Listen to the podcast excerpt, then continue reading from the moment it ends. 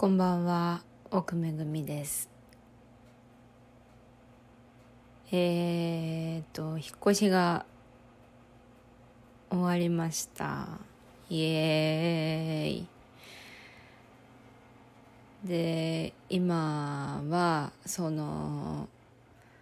高知県の須崎市っていうところから、梼原町っていう、愛媛県との県境に近い町に山奥に引っ越してまいりました。なのでまた海族から山族になったわけなんですけど。あのーそうね。海の近くってやっぱちょっとあったかいんだね。あ今住んでるところはそうこの間まで住んでたところより23度低いかなっていう感じ。朝晩がちょっと冷えるなっていう感じなんですけどまあやっぱ寒いのは松本で鍛えたおかげか結構あの大丈夫になったのとエアコンの工事が昨日入ったのであのだいぶ暖かくなりました。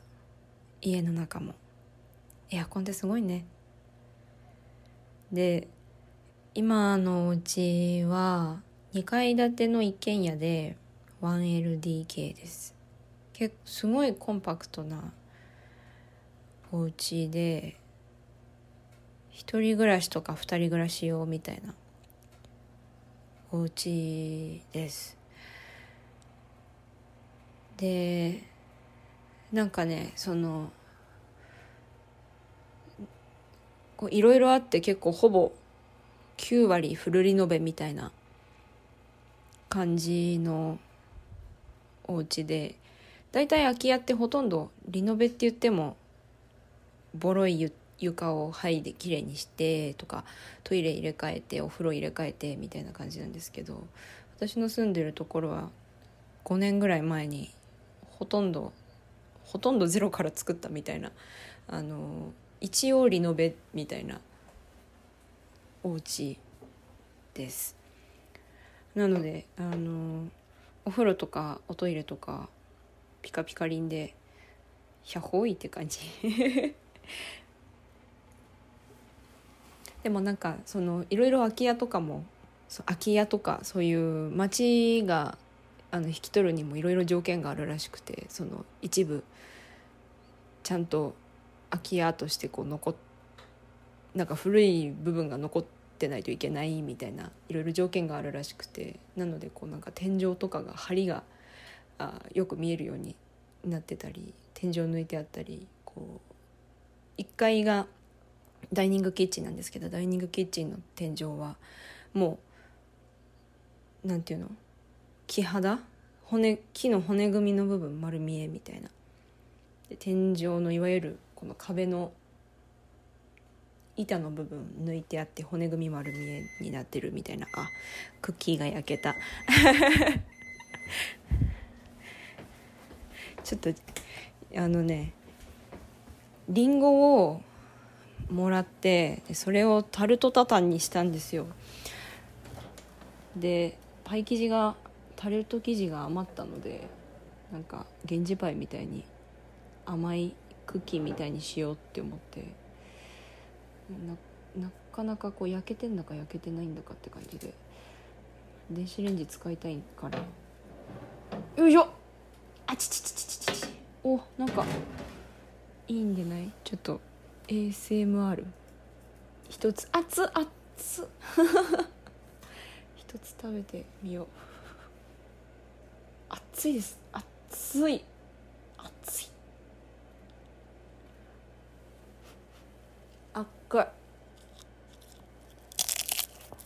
うん。うん。ええやん。おいしい。うん。なんかでももうちょっと焼いてもいい気がするけども電子レンジ使いたいのでここまでにしよう。わーいおやつができた。もうずっと昨日の夜中から甘いものが食べたくて食べたくてしょうがなくて。ええ。よいしょ。いやこの半年であの食いたいものがありゃ己で生み出せっていうあの根性が染みついたのが成長だなっていう感じですね。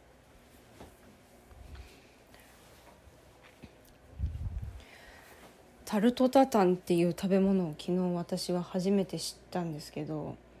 あの皆さん知ってますか？タルトタタン。なんかリンゴなんて言うんだろう。あのリンゴを砂糖で煮詰めたものがギュッとこう塊で山みたいにケーキの形にギュッて固まっててで下がパイ生地になってるんですよ。なんかまあだからアップルパイひっくり返したやつみたいな。アップルパイひっくり返して中身の方が表に出てるよみたいなのがあのタルトタタンっていうんですけどなんかその昔タタンっていうタタン姉妹という人がフランスにいてフランスのホテルを経営してたタタン姉妹がそのデザートのために焼こうと思ってたアップルパイをうっかりパイ生地のせ忘れてオーブンに入れちゃってあやっべえやっべえもうだいぶオーブン入れてから経っちゃったけど今からでも間に合うかしらみたいな感じでバッて開けてバッと乗せてこう行く行く末を見守ってたんですよ。でえーと、焼き上がってあのあちちちちやばやばみたいなになったらひっくり返しちゃってあかんってなったらそのひっくり返されたりんごの部分がめちゃめちゃ美味しそうにキャラメリゼされててあれ？あれ？美味しそうみたいな。えこのまま出すみたいな感じになってそういうアクシデントから生まれた傑作フランスのお菓子がタルトタタンというらしいです。で作ってみようと思ってそれを。なんか YouTube でりんごレシピって調べたら出てきたんでそれを今日作ってみたんですよ。まだ冷えてないので完成出来上がりがどんなになってるかちょっと分かんないんですけどうまくいってるといいな。さっき1時間ぐらい冷やした後に待てなくてひっくり返しちゃってちっとも固まってなくてであんまりキャラメリゼもうまくできてなくてなんかただのコンポーニのコンポート煮のコンポートの上にパイ生地乗せましたみたいななんか謎のものが出来上がってしまってる可能性がある。私はあのキャラメルのカリカリが食べたいのにムムムムムって感じですね。まあでもりんごは美味しく煮えてたのでよしとしようかなっていう。食べるのが楽しみです。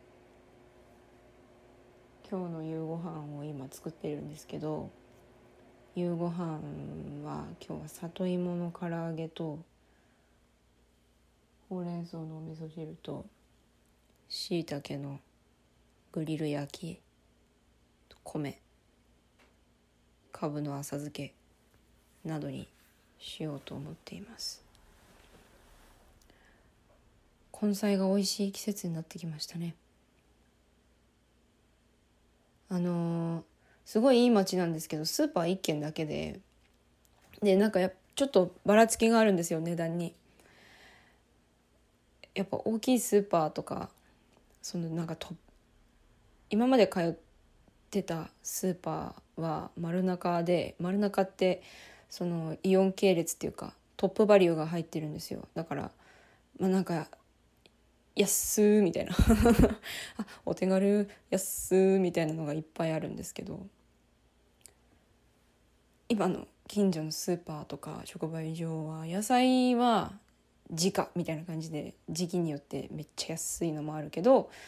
なんかストックものは結構高いなみたいな感じで。であのジョー君はジョー君はその今まで通りこの間まで住んでた町で仕事なので1時間かけて通ってるんですけどあの買い物頼んだりとかこうスーパーを分けて使うみたいな生活になりそうです。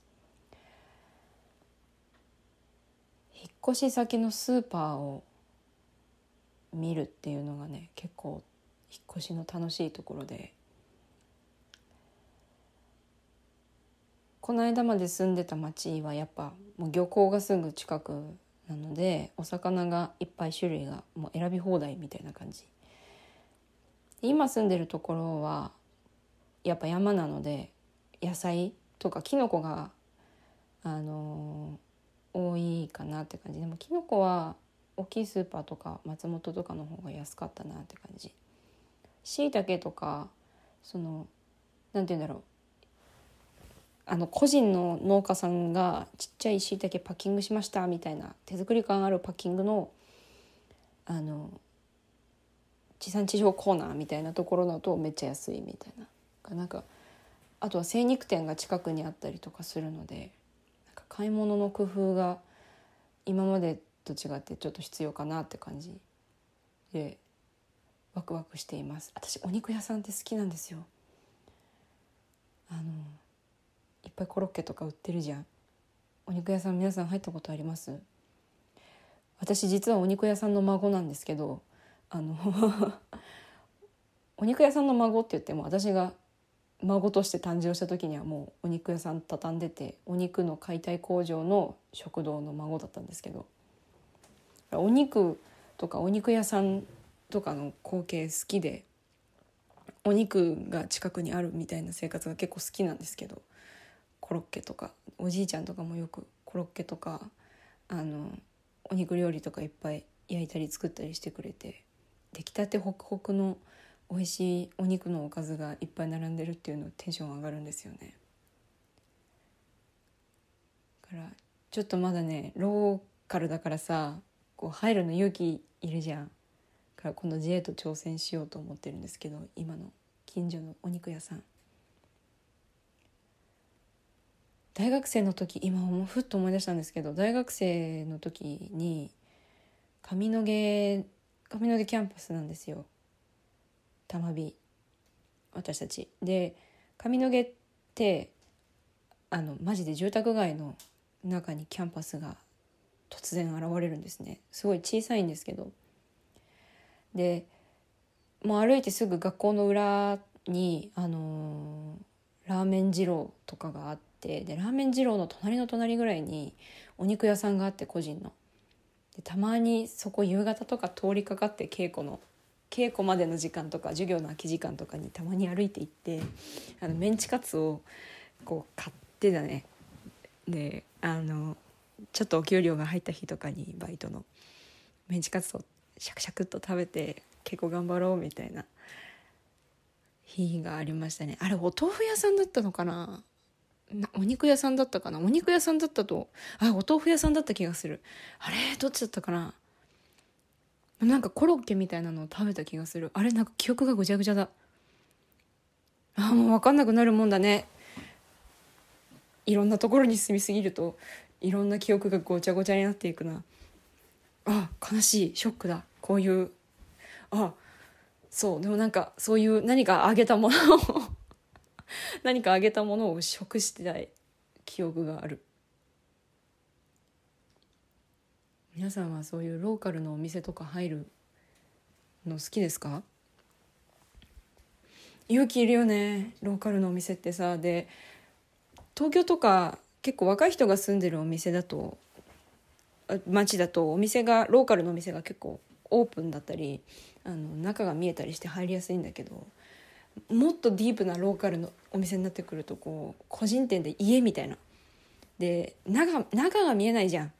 あれすごい勇気いりますよね。そんな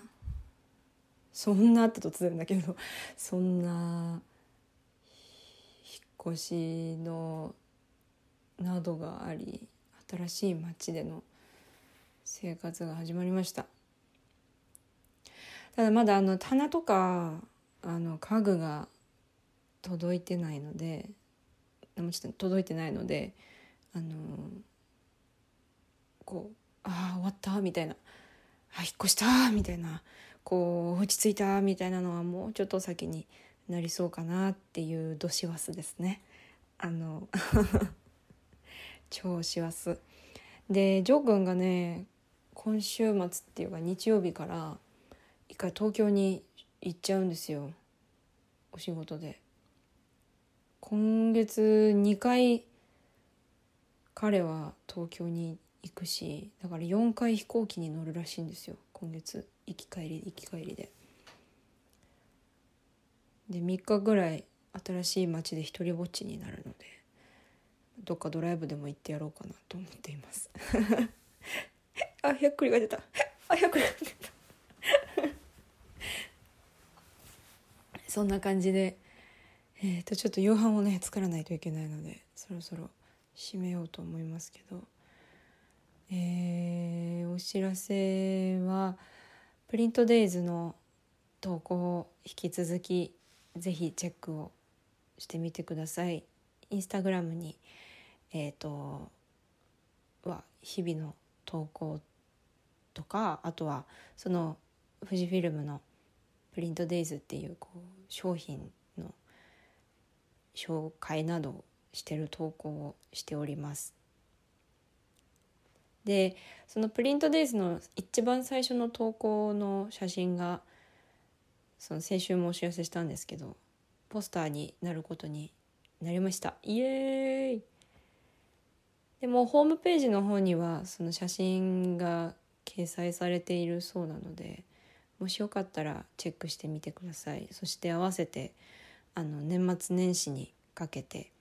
簡単にあのハーフサイズプリントとか簡単に印刷できるサービスがいっぱいありますので1年の写真をあの振り返って整理整頓するのに写真の印刷を使ってみてはいかがでしょうか。なんつって。本当にマジで簡単だから是非やってみてほしいです。そんなに高いものでもないので。というわけで、えー、後半はめぐちゃんに引き継ごうと思います。めぐちゃん頑張ってね。稽古ね。パンパンで大変だと思うけどまたお話できるの。楽しみにしてるで。では後半に続く。奥めぐみと阿部めぐみの金曜の夜話。はい皆さんこんばんは。金曜の夜話です。えー、阿部めぐみですえー、ちょっと鼻詰まり気味なんですがあのなんか疲れてると勝手に鼻詰まるってことはありません？私はよくあるんですけど今その状態です。すいません。疲れてる。まあ疲れてるか。あのー、えー、っと木下歌舞伎の稽古が始まりましてこの月曜日にもうね目まぐるしくてまだ数日しか経ってないのになんかなんだろう頭がもうパンパンじゃないんですけどすごい、うん、ずっと集中力であのいます。一日中。であの木下歌舞伎をご存知の方はもちろんあのね知ってる人もいるとは思うんですけどあの完コピ稽古ね。あれも今までは多分その完コピ稽古の期間も最初それだけに費やしてその後、うん、じゃあ現代版今回の演出家の方の、うん、演出家の方バージョンの、えー、作品をどうやっていこうかってていうこう順番があったと思うんですけど今回は。あの同時進行で岡田さんのワークショップ今ワークショップ段階なんですけどと,、うんと、本読みというか、えー、実際に上映する台本をこう読んでいく作業っていうのを今回同時進行でやることになっててでだからあのもちろん私岡田敏樹さんという方ももちろんご存知だけどあのご一緒するのは初めてだし大学はどちらかというとこうフィフィジカルのね感じというんですか野田さんの、うんまあ、初歩的な部分ですけど学生の頃教えていただいたのはだったから全然なんだろうな。通ってきた系譜じゃあんまなくて。系譜って言っていいのか分かんないですけど。だから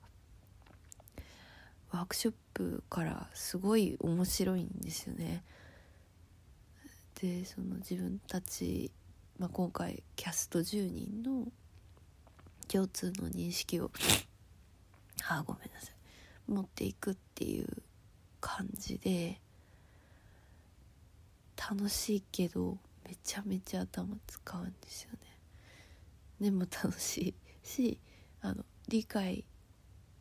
今んとこできててそういう風なあの考え方をこうちゃんと言語化していくことの、うん、で理解をみんなでしていくっていうのは面白いなって思ってます。で完コピもやるんですよ。ひえ。であの元になってる映像まあちょっと4時間ぐらいあるので実際のあの歌舞伎だと。だからあのちょっとはしょって今回でも3時間あのやろうとしてて。え2週間ぐらいしかないんですよ。だからもうもうなんかそう桜姫制限ゴンスケとかセリフの量の少ない私の役回りでもちょっと気が遠くなりそうっていうかまだどうしようみたいな感じです。でも本当それこそ岡田さんのとこでやられたことのある方もいるし木下歌舞伎常連の方もいるしみたいな感じであのなんだろうなみんなそれぞれ何て言うんだろうこんな言い方を本当におこがましいっていうかでもなんか感覚的にその陸上のトラック短距離とか中距離とかやる時ってこう最初すごいあのインコースから外に向かってずれていくじゃないですか。なんかこう見た目はこう進んでいたり分かっていたりがあってもなんか皆さんのこう気持ちとして、うん、もちろん実力だったり経験だったりっていうので、うん、それこそ私なんかとも差は皆さんあってす素晴らしい方々ですけどでなんか皆さんのこう思っているこなんか感覚で言うと実は同じ距離をこうのスタートラインに立ってるけどみたいな。うんなんかうまく言えないけどそういう感じがあったり。でもねなかなかやっぱ黙食だし私はもちろんタバコも吸わないしなかなか皆さんとまだこうどうしてもね私がおしゃべりになっちゃうんですよ。あのなんか頑張っちゃうっていうかあと考えてることをこういうことで合ってんのかとかこう思ってていいのかが知りたいから確認したいからすぐ喋っちゃうんですけど。ね突然出てきたやつがって思われてるのか分かんないですけど、昔から結構その癖があって。え？何？えそうだからそれはちょっと置いといてもでもうちょっとずつこう皆さんとあのなんだろうな。ちょっとたわいもない話とかもでき始めると私なんかはちょっと気が楽にはなるんですけど。まあまだね始まって数日なんで。でもワークショップとかを通してこう皆さんのなんか色合いみたいなのが味わいみたいなのが見えてきてすごく楽しいです。そう。だからあとはあれですね。母のリサイタルが無事に12月3日に終わりました。あ気にかけてくださった方ありがとうございました。あのちょっとねここでちらっと吐き出す。本当にあの祖父母の介護が突然大変になってて別に何か事件が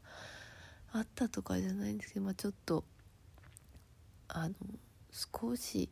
あの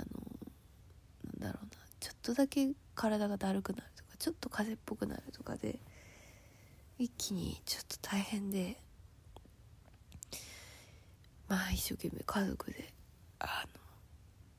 3人体制でねあの頑張っていこうと思ってるんですけどあの母のリサイタルのちょうど数日前からそれがガクン始まっちゃってもうなんか本当にすごいあのまあドタバタなあの状態でその日を迎えたんですけどで、まあ、私も当日はあの当日制作の統括みたいな感じでまあね勝手も知ってるし、うん、父も日々の仕事も忙しいし手が回んないからまあみんなで運営してるんですけど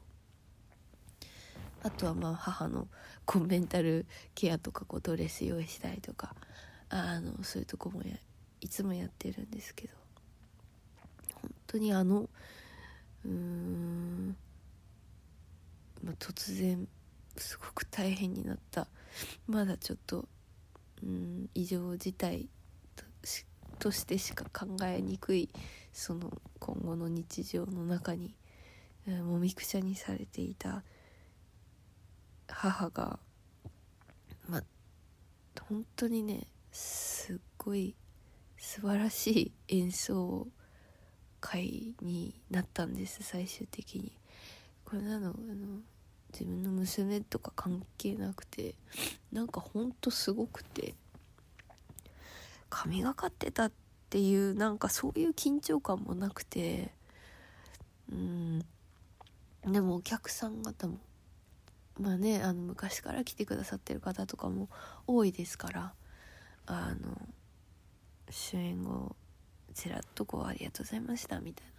感じででも本当にうん皆さん同じようにちょっと今日のすごかったよねみたいな感覚を共有しててだからこうお客さんもあったかいあったかいっていうかなんかそのすごいって思うことって今までもあったけどでもそれってすごいなんかこう張り詰めた緊張感の中をみんなで一緒に過ごすみたいな。でそこに生まれるなんかこうすごいこう強い、えー点みたいなものをぐーっと来てうわすごかったみたいなことは今までも何回もあったんですけどなんか私が見てて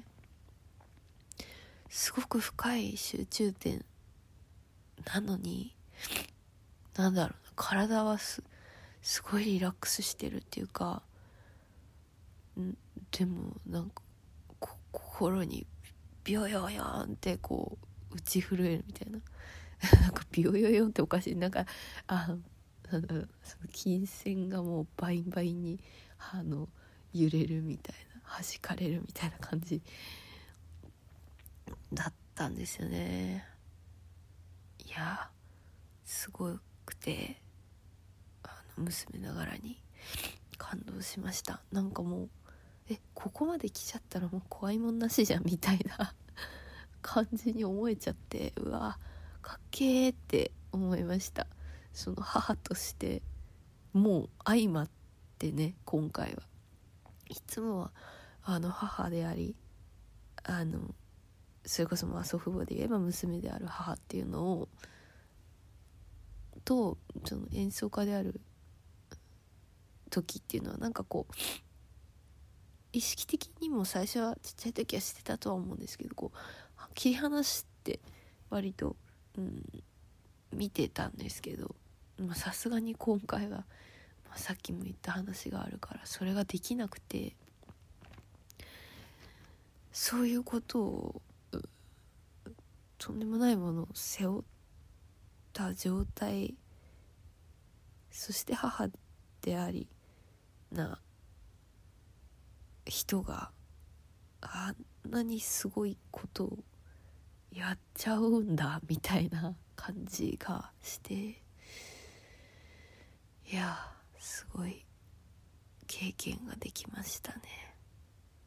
うん。でした。はいそれがあった後翌々日から私は頑張っております。でもめちゃくちゃ本当に面白いです。あのなんだろうな。今はまだ頭ではというかロジカルじゃないけどまだ感覚的な頭で分かってる段階でじゃあそういう面白いこと今こうちょっと一歩引いた部分から見て作品の「桜姫あずま文書」という作品の面白さだったり、うん、その岡田さんの、えー、目指すというかがやるの作品においてやるべきこともだんだん、うん、一つこう教科書のように、うん、は分かってきた。じゃあその中に入って自分がそれをやる時にってこと考えるとまだちょっと足がすくむというか、うん、そう。うんなんですけど。でもやり遂げたいし皆さん素敵な方だし頑張りたいなと思ってます。はいちょっと今回はえー、やることもあるんでちょっと短いんですがこの辺で終わりにしたいかなと思います。ああ鼻がどんどん詰まっちゃう。えー、っとそしたらお知らせですね。えー、話していた通り木下歌舞伎桜姫東文章が、えー、2月2日からスタートします。えー、っと東京豊橋京都新潟久留米と、えー、回らせていただきます。東京が、えー、会場はアウルスポットで池袋にあります、えー、23年の2月2日から12日にかけてです、えー、7日が休園日だったかな。です。えっ、ー、となんかね結構もうチケットもだいぶはけちゃってるみたいなんですけどいろんなチケットサイトで販売してますのであのピアは売り切れたのかな。なんか他もちょっとよければちょっとご面倒かと思うんですがサイトを見ていただければまだ見れる機会あるかと思います。あそうえっと上演時間はですね3時間15分も予定しておりますので例えば6時開演だと9時15分終演なので、えっとちょっと心に留めておくといい留めておいていただけるといいんじゃないかなと思います。で、えっと、12日に終わった後は、え、愛知県の、えー、豊橋芸術劇場プラットで、えー、2月18日と19日に、えー、やります。でその後、えー、京都のロームシアター、えー、で22日と23日新潟県のリュートピアで1日だけ26日1回ですね。であと最後が福岡県の久留米シティプラザで3月4日と5日に上演をいたします、えー、まあこんなご時世ですけどちらっとねなんか気晴らしのちょっとした旅行がてらあの東京以外の土地で見ていただくっていうのもありなんじゃないかなと思ってます。えー、すごく面白い舞台になりそうです。もうね美術とかもねプラン聞いちゃ聞あの言ってくださったんですけどなんかやばいです。ひょえーって感じ。であの衣装のきょん様も楽しみだしいやもうほんと皆さんあの本当に精鋭揃いの中に参加させていただいて本当光栄恐縮なんですが頑張りたいと思います。頑張るしかないからね。どこまでいけるかやってみたいと思います。えー、ということで今週もお聴きいただきありがとうございました。えー、もう12月もなんかねえ。ねえとかあの9日ですか？早いね。もう先月の今頃ってだってまだあんなことしてたでしょみたいな感じなんですが。まあでも時間ってなんか一緒じゃない気がしててすごい時間感覚ってね。まあ年末らしくあっという間に終わっていくんでしょうけど皆さん本当に体調に気をつけてあのより、ようやくなんか東京もこうなんだろうな。しんしんとあお腹鳴った。しんしんとしたこう寒さがあのなんだろうな。ようやく到来している感じもするので本当にあったかくしてお鍋でも食べてお野菜たくさんとって頑張って健康に生きていきましょうね。ではではまた来週。来週は奥ちゃんとできるかな？と思ってます。また来週。おやすみなさい。